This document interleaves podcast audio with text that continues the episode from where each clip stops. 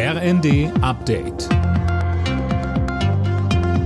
Stündlich neu. Auf den Punkt informiert. Ich bin Laura Mikus. Guten Abend. Deutschlands erster Flüssiggastanker kommt offenbar Ende der Woche in Wilhelmshaven an. Das geht aus Daten des Portals Marine Traffic hervor. Die norwegische Höck Esperanza wird den Nordseehafen demnach am Samstag erreichen.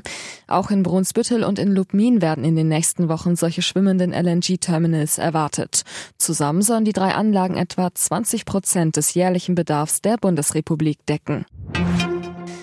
Die iranische Sittenpolizei ist angeblich aufgelöst worden. Das hat der Generalstaatsanwalt mitgeteilt. Die Sittenwächter waren der Auslöser der derzeitigen Protestwelle im Iran. Mehr von Dirk Justus. Die Kurdin Massa Amini war im September von der Sittenpolizei festgenommen worden und in deren Gewahrsam gestorben. Das hatte landesweit zu massiven Protesten gegen die strengen Vorschriften des islamischen Systems im Iran geführt. Die Regierung in Teheran ging teilweise äußerst brutal dagegen vor. Kritiker des Mullah-Regimes reagierten verhalten auf den Schritt. Das Problem sei nicht die Sittenpolizei, sondern der Kopftuchzwang, schrieb ein Aktivist auf Twitter. Dies sei nur der erste Schritt.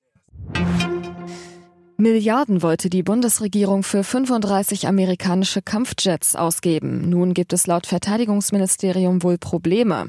Es sei unter anderem noch gar nicht klar, ob der für die Jets vorgesehene Bundeswehrflugplatz rechtzeitig umgebaut werden kann. Die Bahn wird ihr Pünktlichkeitsziel vermutlich auch im kommenden Jahr nicht erreichen. 2023 sollen deutlich über 70 Prozent der Fernzüge pünktlich kommen, sagte DB-Chef Lutz dem Tagesspiegel.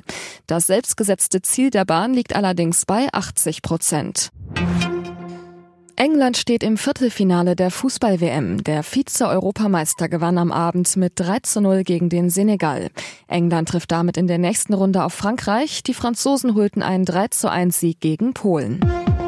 Alle Nachrichten auf rnd.de